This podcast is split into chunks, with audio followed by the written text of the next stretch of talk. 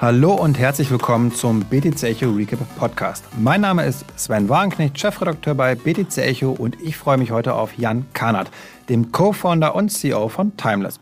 Das Unternehmen ermöglicht es, in tokenisierte Anteile von kostspieligen Rolex-Uhren, Ferrari Sportwagen oder Lady Gaga Alien-Kostümen zu investieren.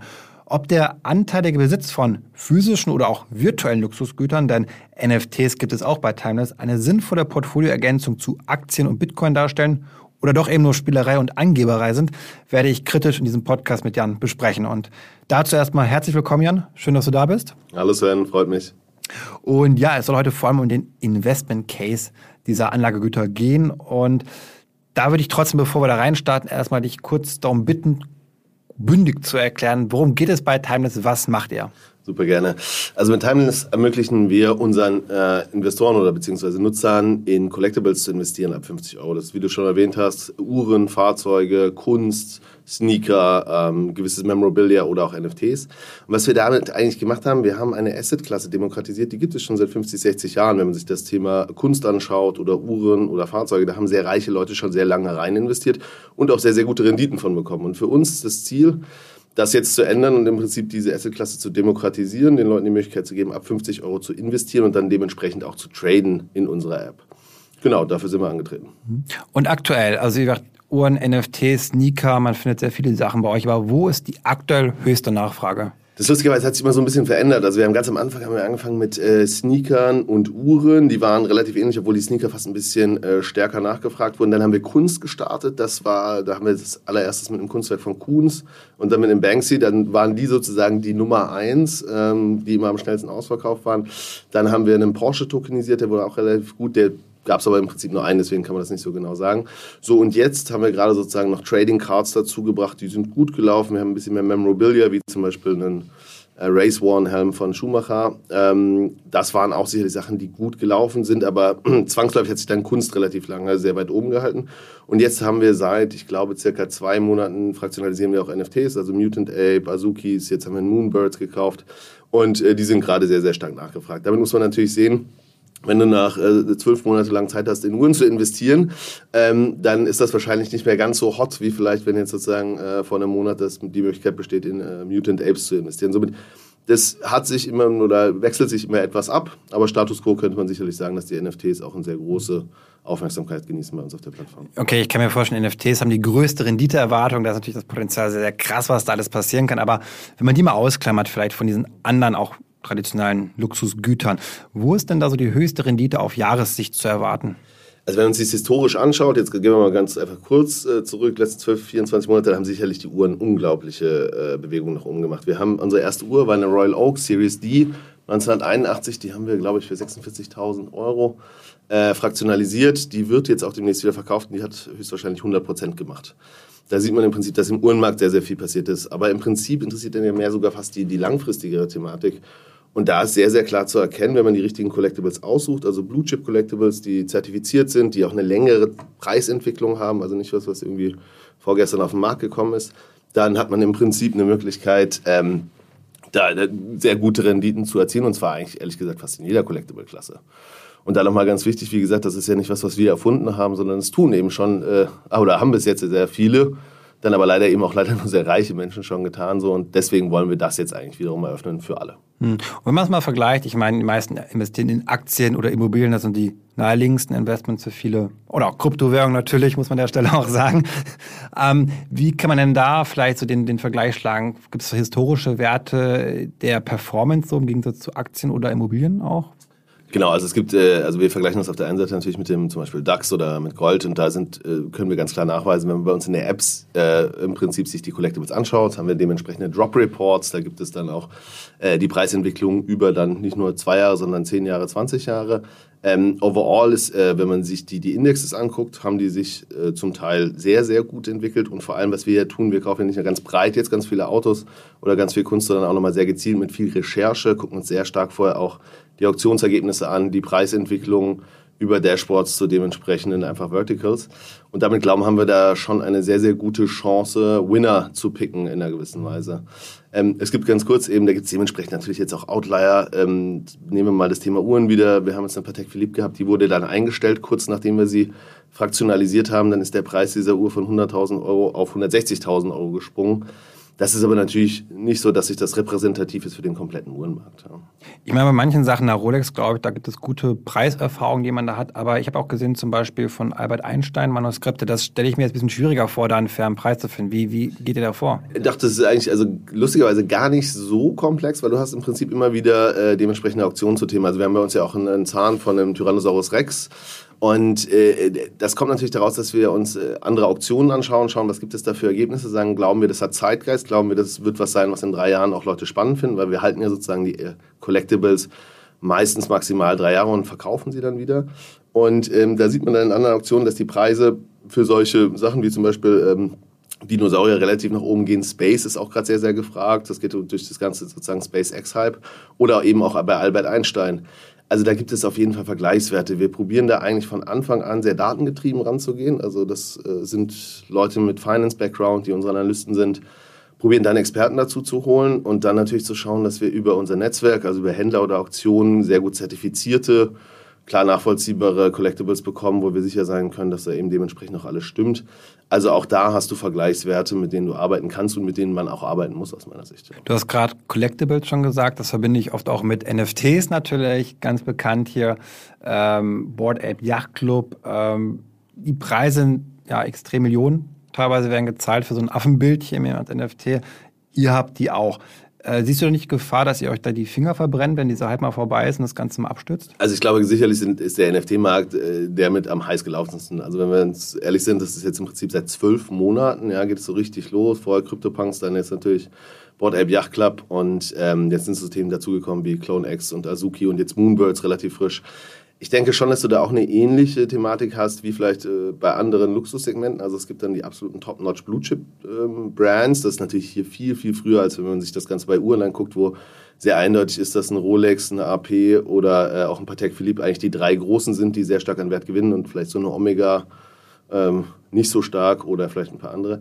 Und ich denke, das ist schon, hat eine gewisse Ähnlichkeit im, im äh, NFT-Geschäft. Deswegen haben wir auch Azuki und Mutant Apes äh, und jetzt auch Moonbirds im Portfolio drin. Und da ist natürlich ein spannender Effekt, äh, den wir natürlich, an dem wir unsere äh, Investoren auch partizipieren lassen, sind die ganze, das ganze Thema Airdrops. Also wir hatten jetzt zum Beispiel, als wir die ersten Mutant Apes 2 gekauft hatten, dann gab es den Apecoin Airdrop, das haben natürlich dann die Leute mit inklusive bekommen. Ja, jetzt gab es bei Azuki äh, die Beans, die als Airdrop äh, mit dazugegeben wurden und auch bei Clone X wurden jetzt der Monolith äh, gedroppt mit dem dementsprechenden Sneaker. Ich denke schon, dass das in den der ganze NFT-Markt ein riesiges Wackerpotenzial hat. Also da werden mit Sicherheit 90 Prozent der NFT-Projekte und die schwemmen ja gerade wie verrückt sozusagen über OpenSea oder LuxRare oder wahrscheinlich in Zukunft Coinbase, ähm, werden runtergehen auf Null. Aber trotzdem gibt es auch hier, finde ich schon ganz klar, eine gewisse ähm, Blue-Chip-Thematik von den gerade genannten und die natürlich auch immer wieder neuen Wert erschaffen für die Holder der dementsprechenden NFTs.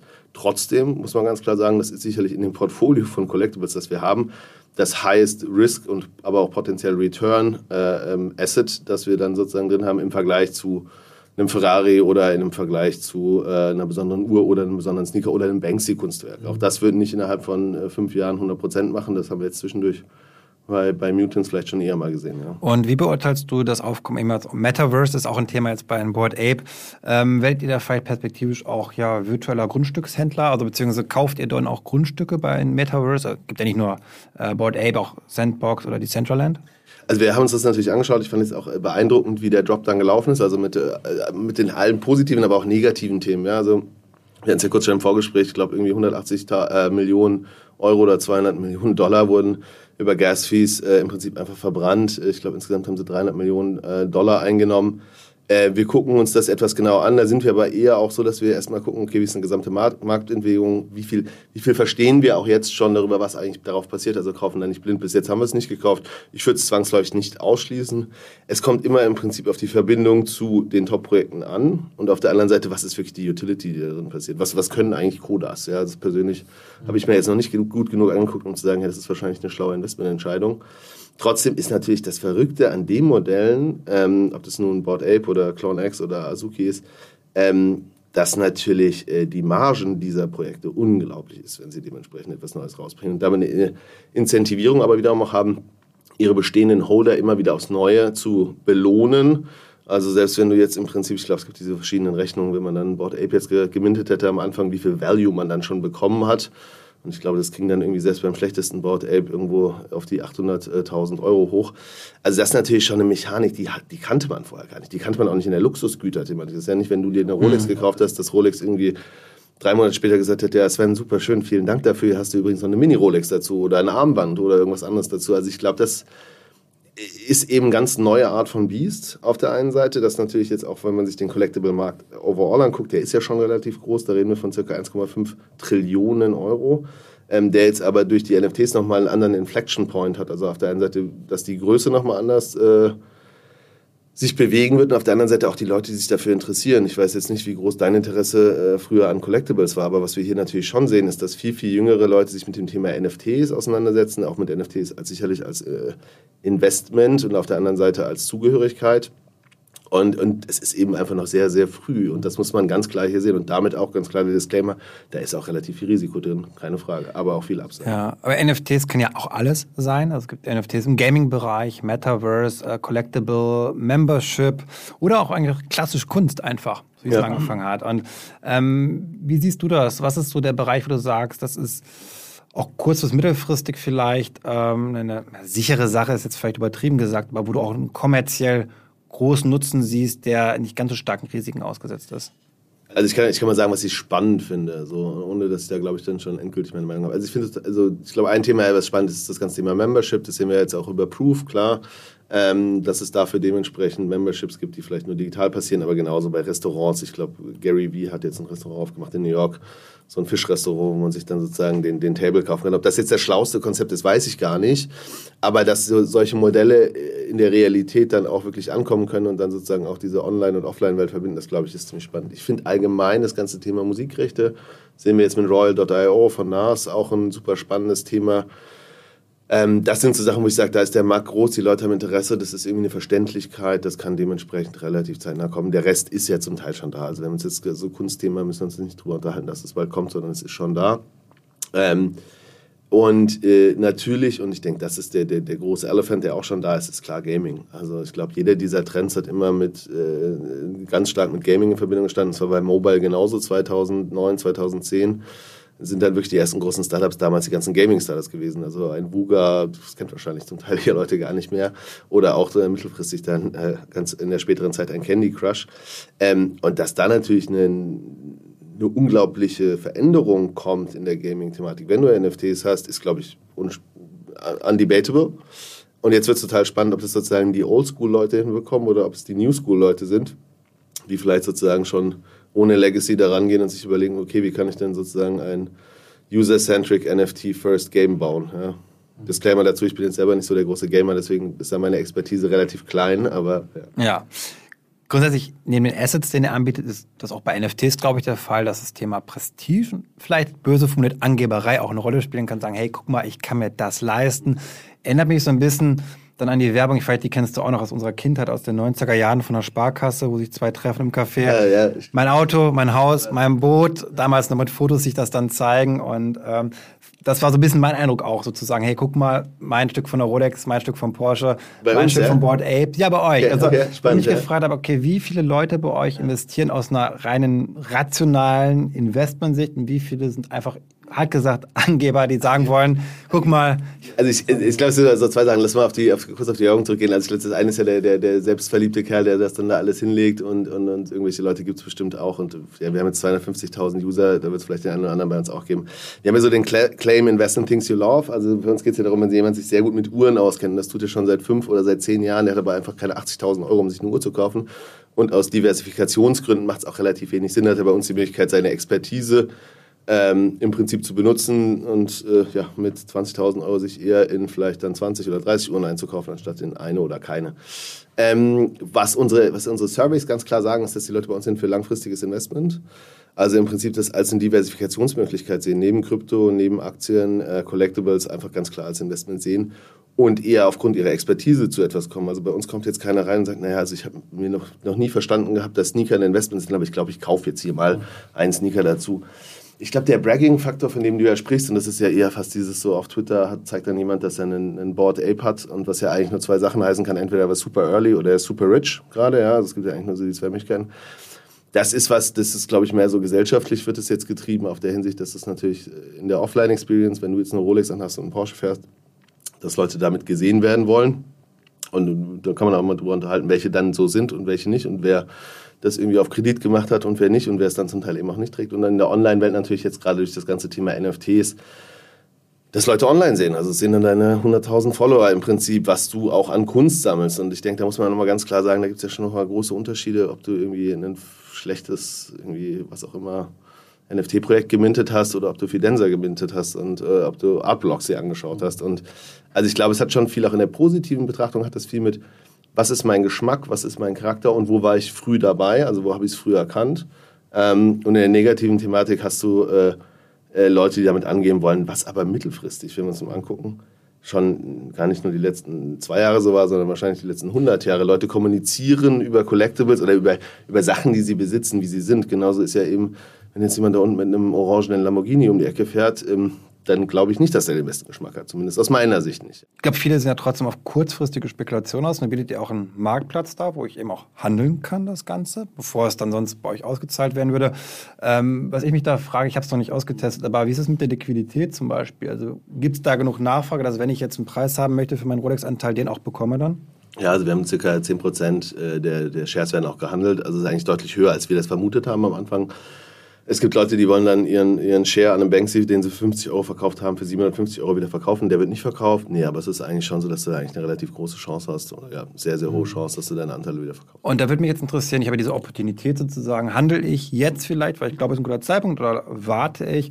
Ähm, wie frei seid ihr denn mit der Wahl des Kauf äh, Verkaufszeitpunkts besser gesagt? Wenn ihr sagt, okay, jetzt ist vielleicht eine Blase, sind ganz weit oben bei Rolex und wir haben die Befürchtung, dass die vielleicht dann doch absacken werden. Könnt ihr dann sagen, okay, jetzt Hauen wir das raus? Genau, also wir im Prinzip, wir probieren ja äh, viel der, der, der eigentlichen Operational Schmerzen für den Also muss euch schon vertrauen dass ihr gut Trader seid, dass genau. ihr den Markt schon kennt. absolut, absolut, aber das ist ja auch unsere Aufgabe. Also auf der einen Seite, wir probieren ja das Thema, hey, du musst das irgendwie nicht lagern, du musst es nicht versichern, du musst dich äh, beim Einkauf nicht darum kümmern und auch beim Verkauf nicht. Wir beobachten den Markt dauerhaft und du musst ja ganz klar sagen, unsere Motivation ist natürlich riesig, den Leuten eine, äh, eine Möglichkeit uns zu zeigen, hey, guck mal, das funktioniert sehr, sehr gut. Also ich sehr, sehr äh, meine Motivation nicht zu sagen, ach guck mal, das hat jetzt hier nur 20 Prozent gemacht, sondern im liebsten Fall zeige ich dir, es hat 50 Prozent gemacht und es wirklich funktioniert. Mhm. Ähm, und klar, aber ja, wir entscheiden darüber, zwischen 12 bis, nach 12 bis 36 Monaten nach der Fraktionalisierung wird es dementsprechend zum ganz großen Teil verkauft werden.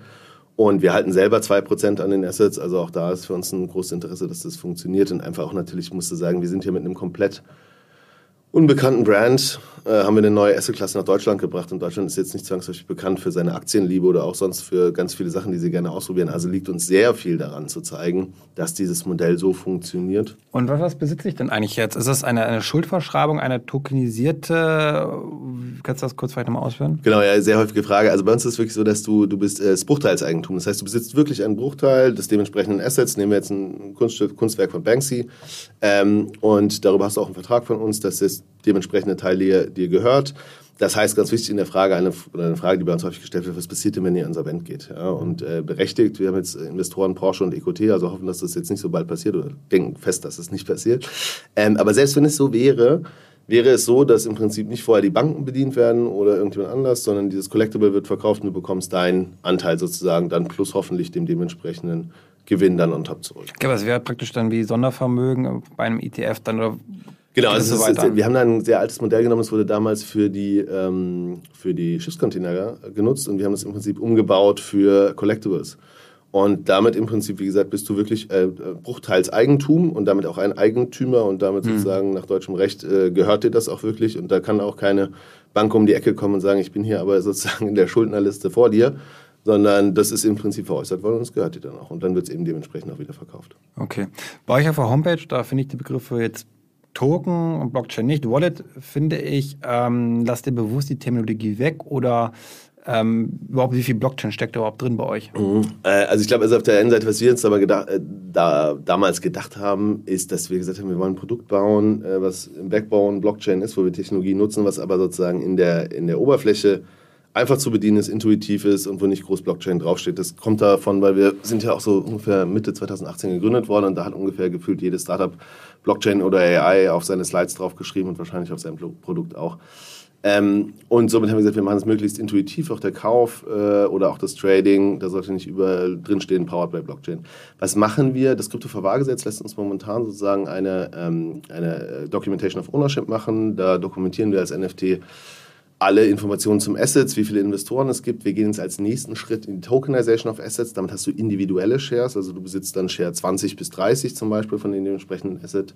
Und in der Zukunft wollen wir diese äh, Fractions auch handelbar machen auf anderen Plattformen, also einem OpenSea oder einem Coinbase oder einem LuxRare, um damit wirklich dann einen dezentralen Exchange für Collectibles aufzubauen, wo Leute über uns auf der einen Seite sich Fractions kaufen können zu den Collectibles und dann aber auch in der Zukunft sie woanders traden können. Also eine DAO dann zu werden, die wirklich dann. Genau, das ist nochmal ein anderes Thema. Wir schauen uns äh, sehr intensiv das Thema DAO an. Ich glaube, das ist ja jetzt auch so, irgendjemand sagte, das ist 2022 ist the year of the DAO. Ähm, da sehen wir relativ viel Potenzial. Ist jetzt äh, regulatorisch nicht ganz einfach, aber ich glaube, wir haben da einen relativ guten Weg gefunden, um dann auf der einen Seite momentan kann man bei uns ja nur mit Fiat kaufen und um dann in Zukunft auch äh, mit Krypto zu bezahlen, was ja auch viele Leute gibt, die ja, nach und nach äh, ihr Geld Richtung Bitcoin und Ethereum äh, dementsprechend geschiftet haben und äh, das vielleicht dann in NFTs investiert haben oder das einfach nur halten und da aber auch die Möglichkeit zu geben, mit Krypto in, in Collectibles zu investieren. Ich fand dazu mal einen ganz spannenden Satz.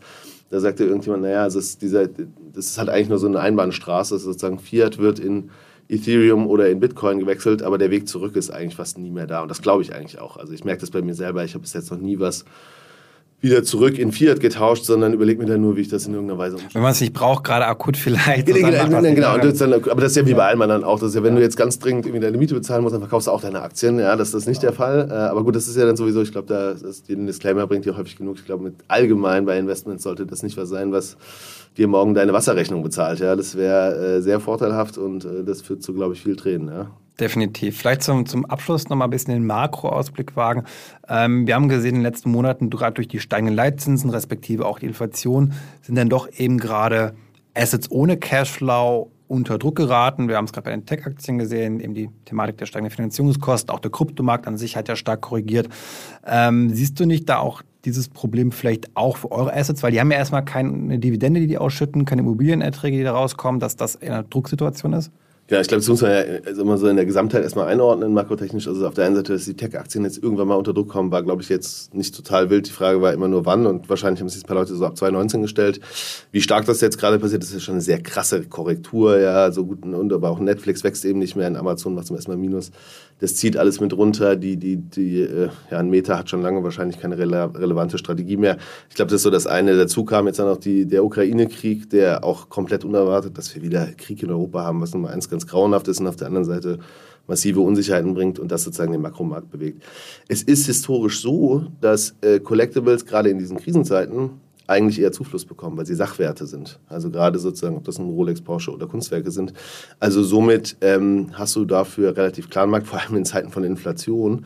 Ähm, da ist das sogar eher etwas, was sich positiv auswirken kann, aber auf jeden Fall nicht negativ. Ich denke, die Makrolage gerade ist super ja, äh, kritisch bis besonders. Ja? Also wir haben jetzt ja wirklich so, eine, so den Perfect Storm irgendwie ähm, zwischen Tech-Aktien gehen runter, die Inflation ist hoch. Wenn die EZB und die FED jetzt die Zinsen nach oben zieht, dann äh, marschieren wir direkt in die Rezession rein. China äh, macht immer wieder Lockdowns und somit kommt aus den Häfen nichts raus. Äh, Leute reden von Stagflation, wo ich zugeben musste, vor sechs Monaten wusste ich nicht mal ansatzweise, was das heißt. Ähm, also das, das fühlt sich schon sehr wie der Perfect Storm an einer gewissen Weise und dann ist aber natürlich Diversifikation in dem Portfolio relativ wichtig und das wollen wir eigentlich bringen. Also uns ist klar, dass wahrscheinlich ganz, ganz wenige Nutzer nur bei uns in Timeless investieren, sondern dass das im Prinzip das Thema neben das Portfolio des 21. Jahrhunderts besteht aus Stocks, besteht aus Krypto und besteht aus Collectibles und das wollen wir dementsprechend ermöglichen. Alles klar, Jan. Damit wären wir am Ende angelangt. Vielen Dank für deine Insights und ich hoffe, ihr da draußen konntet auch etwas mitnehmen. Falls ihr Feedback habt zu unserem Podcast, dann schreibt uns gerne an podcast.btc-echo.de. Und abschließend möchte ich auch noch einmal auf unser Monatsmagazin aufmerksam machen, das euch ja exklusive Hintergrundberichte aus dem Kryptosektor liefert. Zuhörerinnen und Zuhörer dieses Podcasts erhalten auch bei der Magazinbestellung 25% Rabatt. Dazu einfach das Wort Recap in das entsprechende Rabattfeld eintragen und fertig. Das soll es nun auch gewesen sein. Ich wünsche euch alles Gute und sage bis zum nächsten Mal. Hat mich sehr gefreut.